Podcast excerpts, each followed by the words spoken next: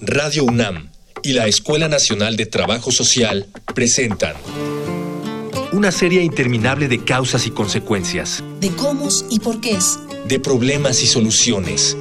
Eso es la vida. Vida cotidiana. Sociedad en movimiento.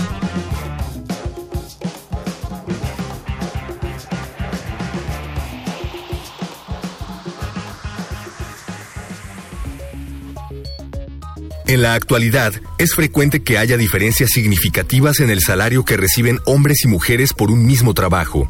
Hoy, en Vida Cotidiana, Sociedad en Movimiento, hablaremos de trabajo y equidad de género. Para abordar el tema, nos acompaña el doctor Felipe Uribe Prado, académico de la Facultad de Arquitectura de la UNAM, y la maestra Leticia Calvario Martínez, doctorante en estudios de las mujeres y de género por la Universidad de Granada, en España. Dialogar para actuar. Actuar para resolver.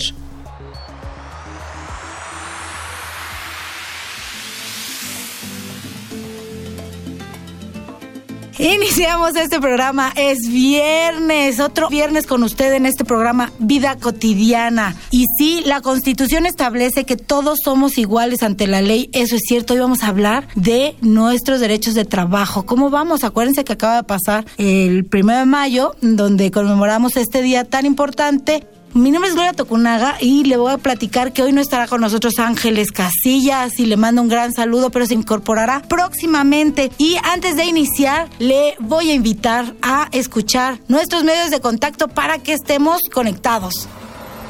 Facebook, Escuela Nacional de Trabajo Social, ENTS, UNAM. Twitter, arroba comunica, ENTS. Instagram, comunicación, ENTS. Ya los escuchó usted, mira, escríbenos, puedes estar con nosotros todo el tiempo y toda la semana estamos contestando tus dudas o lo que tengas que aportar a esta vida cotidiana porque este programa lo hacemos todos. Tengo aquí en el estudio dos invitados, dos grandes invitados a los cuales les agradezco profundamente que estén con nosotros. Y le quiero presentar al doctor Felipe Uribe Prado, que es académico de la Facultad de Psicología de nuestra Casa de Estudios, por supuesto, y la maestra Leticia Calvario Martínez, que ella es especialista en género y mujeres y en estudios de la mujer. Vamos a hablar de esto, de trabajo y mujer. ¿Cómo nos va? Si tenemos diferentes condiciones, tenemos las mismas, estamos logrando lo que luchamos, exageramos cuando nos quejamos. Por favor, este doctor, si quiere iniciar y maestra enseguida después. Muchas gracias por la invitación. Y bueno, respecto a la pregunta de si las condiciones para hombres y mujeres son las mismas, yo diría que definitivamente no, que hay todavía mucho que hacer. Y yo lo que aquí podría decir es que eh, se ha mejorado, pero se ha mejorado a un ritmo muy lento y a veces con mucha distorsión respecto a lo que se debe de mejorar. Yo creo que las implicaciones económicas y sociales y desde mi punto de vista emocionales le pegan de manera muy distinta a hombres y mujeres. Y no se diga si entre mujeres además hay cargas como la familia, como los hijos, como el trabajo doméstico en general y en determinado momento también discriminación laboral, ¿no? Creo que son muchas cosas que plantean sí avances, pero en este sentido de manera muy especializada podemos decir que se ha avanzado a veces de manera distorsionada. Eh, doctor, está, está mencionando varias implicaciones. Ahondemos un poquito de esas como para que nos demos un panorama como más claro de lo que nos dice ¿tenemos discriminación en los trabajos? ¿En, qué sentido? Bueno, la discriminación es un fenómeno que a veces es difícil de identificar cuando se habla de derechos y obligaciones, porque por ejemplo la Constitución podría decir que es igualitaria para todos. Sin embargo, su aplicación, es decir, aquí es a lo que me refiero en términos de distorsión, su aplicación sí ha sido hasta culturalmente aceptado, ¿no? La, la diferencia en términos de voto, en términos de trabajo, en términos de quién es el responsable del hogar. Y, e inclusive desde el punto de vista de la sociología de las profesiones, pues tradicionalmente hay profesiones que parecen de hombres y mujeres cuando deberían de ser o parejo o inclusive intercambiados. ¿Por qué no se habla de secretarios y sí de secretarias? ¿Por qué se habla de contadores y no de contadoras? Y yo lo que he visto es que esto además ha repercutido en una manera reproductiva, es decir, hay generaciones tras generaciones que repiten este tipo de discriminaciones y que yo definiría eh, en una frase pequeña, ¿no? La discriminación en el trabajo tiene que ver con el poder de a veces hombres y mujeres o mujeres y hombres, pero sobre todo con situaciones de poder. Por eso creo que el impacto económico se vuelve muy importante. Maestra. Hola Gloria, muchas gracias por la invitación, doctor Uribe. Es un gusto estar aquí con ustedes. Igualmente, gracias. Compartiendo la mesa.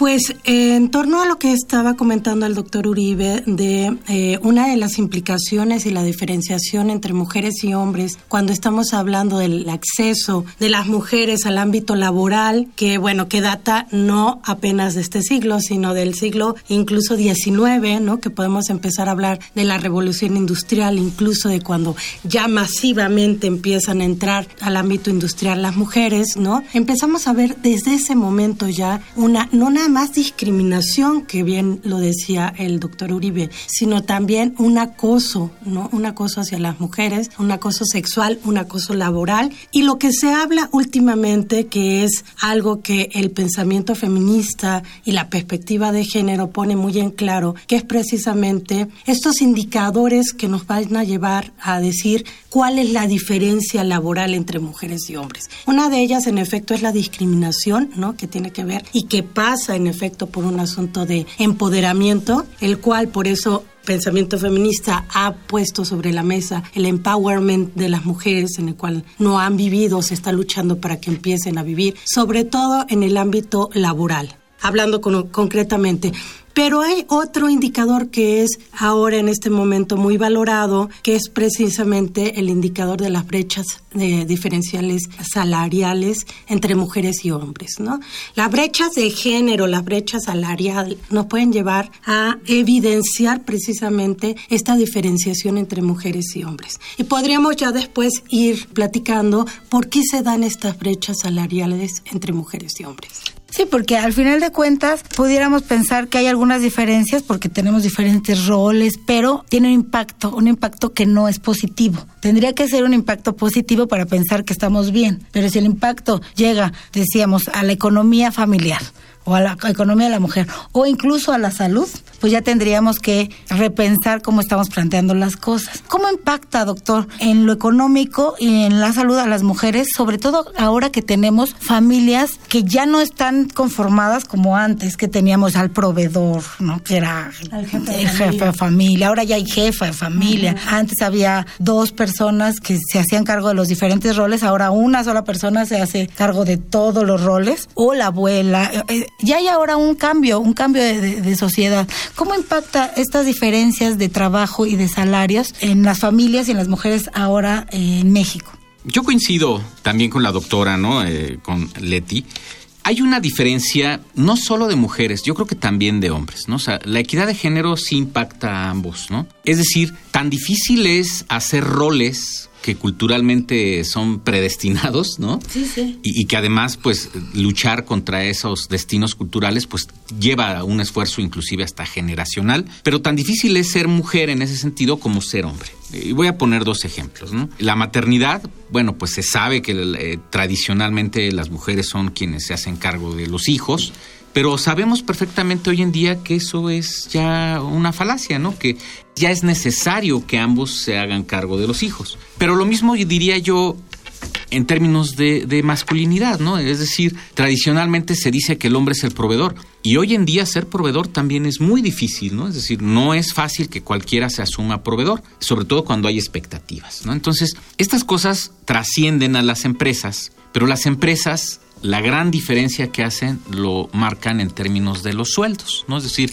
tú tienes poder, te doy más, te pago más. Tú no tienes poder, te pago menos. Y entonces aquí pareciera que algunos atributos se vuelven muy masculinos y otros atributos se vuelven femeninos. Y entonces ahí hay una estigmatización de la funcionalidad. Yo quisiera retomar un poco mi área de estudio, que es el estrés. Y aquí en el estrés yo diría, algunos estudios marcan que hay plazas, hay puestos donde las mujeres padecen más estrés que los hombres. Y voy a poner un ejemplo, eh, los puestos ejecutivos. ¿Por qué? Pues porque un puesto ejecutivo, la mujer no solo lucha con hombres, sino también tiene que adoptar una serie de roles tradicionalmente masculinos, ¿no? Y resulta que lo que se está premiando es lo masculino. Por eso es que ganan más las ejecutivas a veces que los ejecutivos, solo que hay un mayor número de ejecutivos hombres que ejecutivas mujeres. Pues es decir, una empresa dice, para este puesto necesito un varón. Tradicionalmente dirían que sí, necesito un gerente hombre, ¿no? No piensan en una mujer. La mujer llega a veces principalmente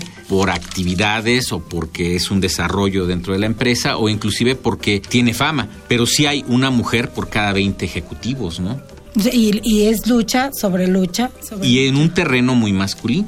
Ahorita vamos a regresar con la maestra Leticia Calvario para que nos dé un poco su punto de vista sobre lo que estamos hablando. Y los invito a los que nos están escuchando a escuchar esta infografía social, porque vamos a mostrar un poco el panorama nacional y mundial de esto que estamos hablando, Día del Trabajo y la perspectiva desde el punto de vista de las mujeres. Infografía social.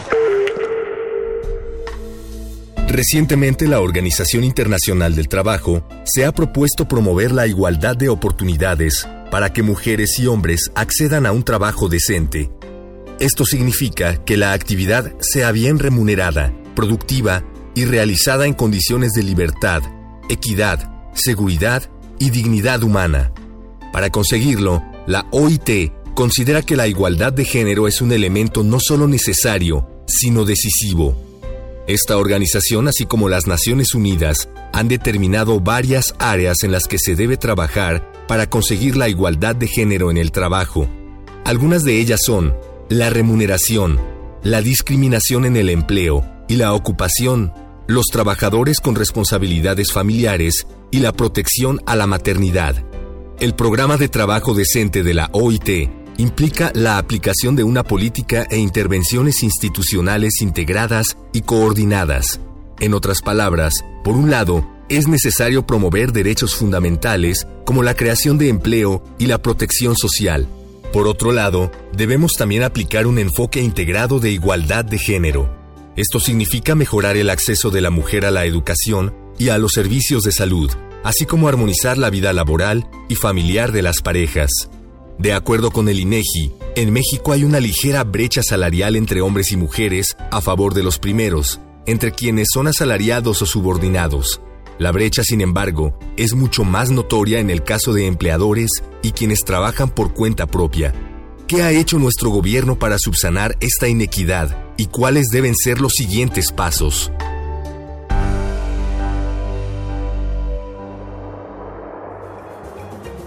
Estamos hablando sobre el Día del Trabajo y esta forma de verlo desde cómo lo viven las mujeres, cómo estamos ganando espacios o no. Y de eso estamos hablando con el doctor Felipe Uribe Prado y la maestra Leticia Calvario Martínez. Y entonces decíamos, este estrés sobre estrés que nos lleva en los trabajos porque hay que luchar contra varones y que además yo le agregaría que hay que llegar a casa a echar dos lavadoras o hay que llegar a casa a recoger a los niños o a llevar a la tía que se quedó con los niños. Yo creo que precisamente eh, se ha estado poniendo atención ¿no? en este tipo de temas. ¿Qué ha implicado el hecho de que las mujeres estén ahora en el ámbito remunerado? Porque me parece que lo importante también es recordar que las mujeres no es que empezaron a trabajar, ¿no? O sea, apenas empezaron a trabajar, sino que más bien no fue valorado el trabajo que desarrollaban en sus hogares, ¿no? Y que ese trabajo es necesario para poder llevar a cabo el valor agregado que se le llama económicamente hablando, ¿no? Ese valor reproductivo, ¿no? En el ámbito laboral del cual se habla. Entonces, bueno, a las mujeres no se les ha reconocido o no se les había reconocido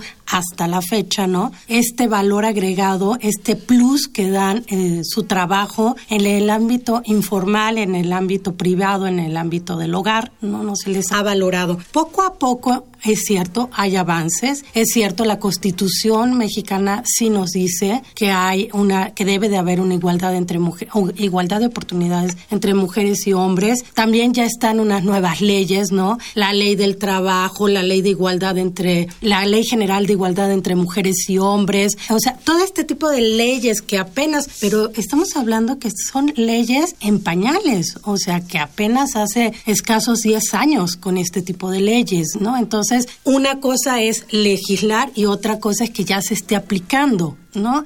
Este tipo de, de, problemáticas todavía no se, no se aplican y seguimos todavía en esta lucha las mujeres cuando entran al ámbito laboral, luchando no nada más porque precisamente es un asunto de acceso, sino lo que tú estabas comentando, Gloria, ¿no? Es este trabajo que tienen ahora remunerado más lo que se le llama la doble jornada de trabajo, ¿no? Esta es la doble jornada porque se suma a el trabajo que haces en casa no es que se quite, no, no es que se comparta. En algunos casos se comparte, sí es cierto, se van avanzando en sectores muy, muy establecidos, pero en comparación en zonas rurales, en las zonas marginales, etcétera, etcétera, sigue prevaleciendo la ideología de que las mujeres deben hacerse cargo del cuidado de los hijos, de los enfermos, de las labores domésticas y demás, y que el trabajo que traen acá, el dinero que traen a casa, es una ayuda. Se sigue viendo como el trabajo de las mujeres como una ayuda a la economía familiar, aunque sea la jefa de familia, ¿eh?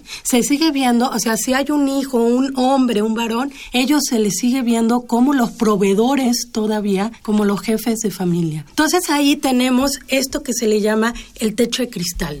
Todavía el techo de cristal en el cual las mujeres, aunque estén en el ámbito laboral, no pueden seguir creciendo porque existen una serie de condicionantes que les impide crecer tanto en el ámbito laboral. Y bueno, y hablamos de una doble jornada de trabajo, pero si le seguimos sumando podemos hablar de hasta una tercera jornada de trabajo, ¿no? ¿Qué cuál podría ser la tercera jornada laboral? Por ejemplo, ¿no? Es el participar en el ámbito sindical por ejemplo, ¿no? O sea, las mujeres si quieren además ser partícipes o estar metidas en un sindicato, bueno, pues ya esa es una decisión propia que pues que bueno que siempre y cuando no te distraigas de tus labores domésticas, de tu labor que, eh, que te dan el dinero, ¿no? Ah, bueno, pues si todavía además te quieres ir al sindicato, ¿no? Y exigir tus derechos, bueno, pues esa es una acción que a ver a qué horas la haces, ¿no? Siempre y cuando no descuides todo lo que viene haciendo. Entonces, podemos hablar y seguirle sumando, ¿no? Acciones y labores, jornadas laborales al trabajo de las mujeres que ha desempeñado. Y con esta triple jornada, doble jornada, ¿las empresas tienen conciencia de lo que hacen o lo hacen inconscientemente? No, yo creo que sí hay aquí algo, vamos a llamar inconsciente por el momento. Yo creo que la, definición real nos llevaría a un fenómeno más ideológico,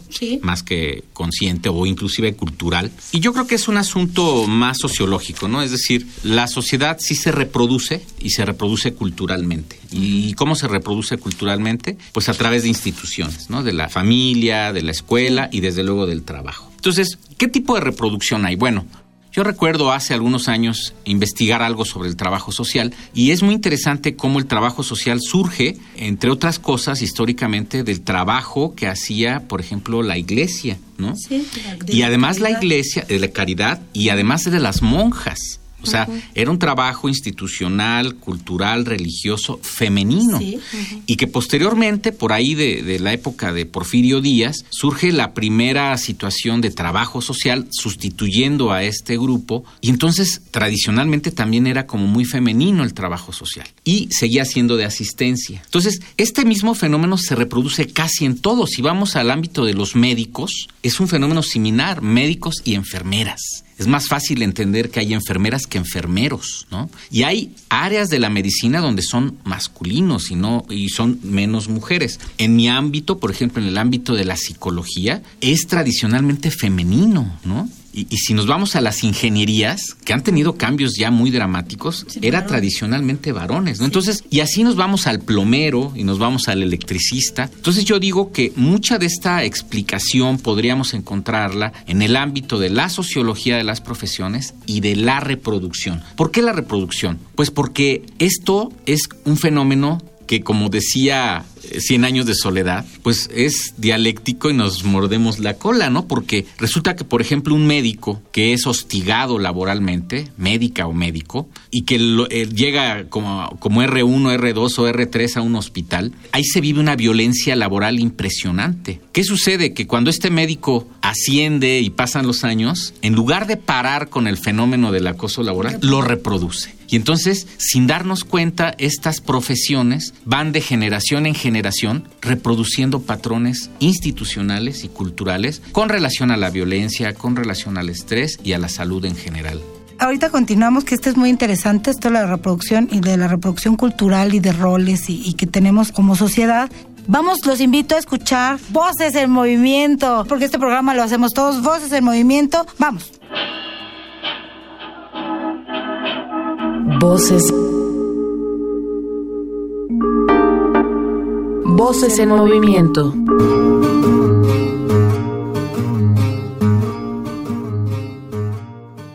Soy el doctor Enrique Larios.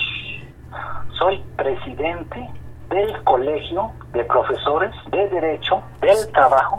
En el ámbito laboral mexicano, la equidad de género solamente se queda en la pura letra de la ley las reformas de 2012 hablan de que se trate a la mujer con dignidad, aun cuando ya se desprendía que ya la, la ley de 1970 así lo hacía ver, pero no lo expresaba directamente. Solamente que el problema es la volatilidad de los empleos.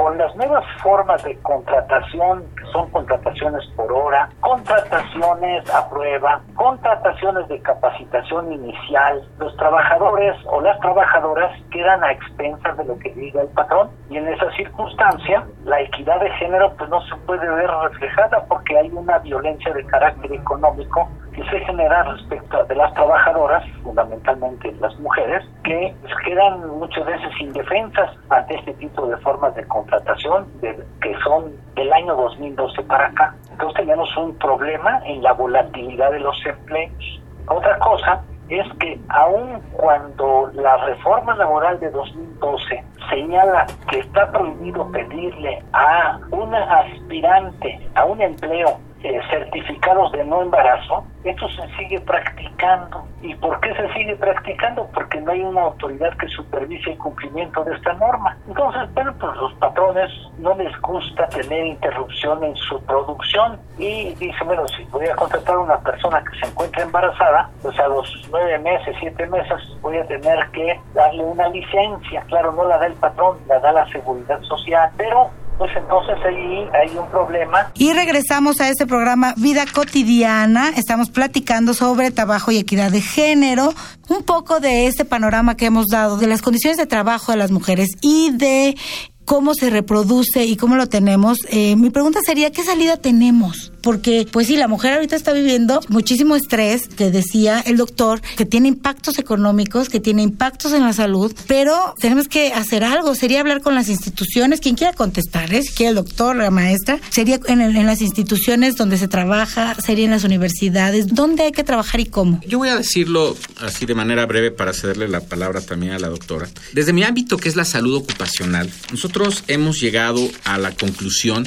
de que es muy importante concientizar al empresario decirle al sindicato que de verdad haga su trabajo, porque es uno de los grandes problemas. A nivel sindical no estamos bien representados. Y el patrón, en esa búsqueda del dinero, olvida la salud ocupacional. Y la salud ocupacional tiene que ver con estas sobrecargas de trabajo y problemas de ingresos, ¿no? Entonces, ¿dónde está la venta que nosotros creemos importante? La acción que hay que hacer es convencer a la sociedad, a los grandes actores sociales, empresarios, sindicatos, y sobre todo a los mismos trabajadores que la salud es productividad.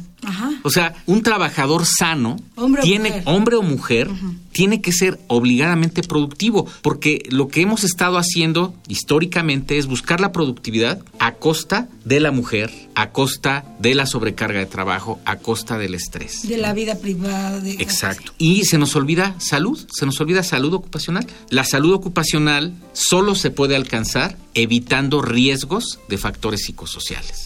Muy bien, pues maestra. Yo creo que a esta reflexión que hace el doctor de la salud, que me parece completamente importante y fundamental, hay que agregarle ya lo que hay que hacer a nivel, digamos, institucional, ¿no? Institucionalmente hablando, que son el ejercicio y la planificación y la instrumentación de políticas públicas efectivas. Cuando hablamos de efectividad de políticas públicas, estamos hablando en todos los ámbitos, incluyendo la salud, pero también la educación de las mujeres, como estaba hablando hace rato, de cómo acceso de oportunidades a las mujeres a estas labores, a estas profesiones que se habían dado, que se estaban dando por hecho de que eran diferenciadas para mujeres y hombres. Entonces, estas políticas públicas que además, ¿no? puedan hacer efectivas también y que en ellas se pueda hacer efectiva la legislación nacional, donde incluso la norma mexicana de eh, laboral no sea una cuestión de asimilación de las empresas como algo de que a ver si lo quieren tomar o no, ¿no? Sino que sea una ley de salarios, por ejemplo, igualitarios que se puedan hacer efectivas. Entonces es esto, ¿no? Reducir las brechas salariales de género y un acceso a las profesiones y la conciliación efectiva de la vida laboral y la vida familiar, donde por supuesto debe de estar incluido bajo las todas las condiciones también para que los hombres puedan ser parte del el trabajo doméstico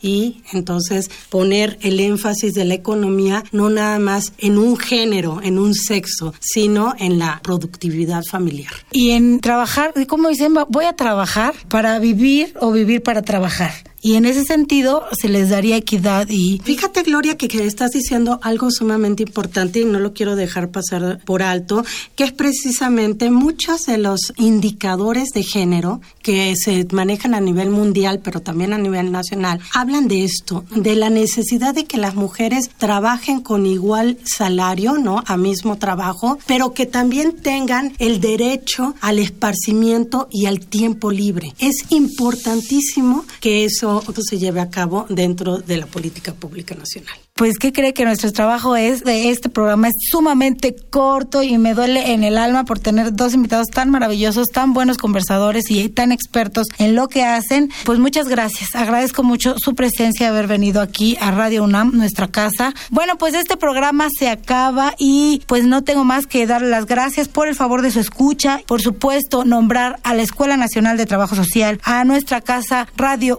UNAM, al productor Miguel Alvarado, a Luis Tula, por hacer posible este programa. Mi nombre es Gloria Tocunaga y a nombre también de mi compañera Ángeles Casilla, me despido. Nos escuchamos la próxima semana.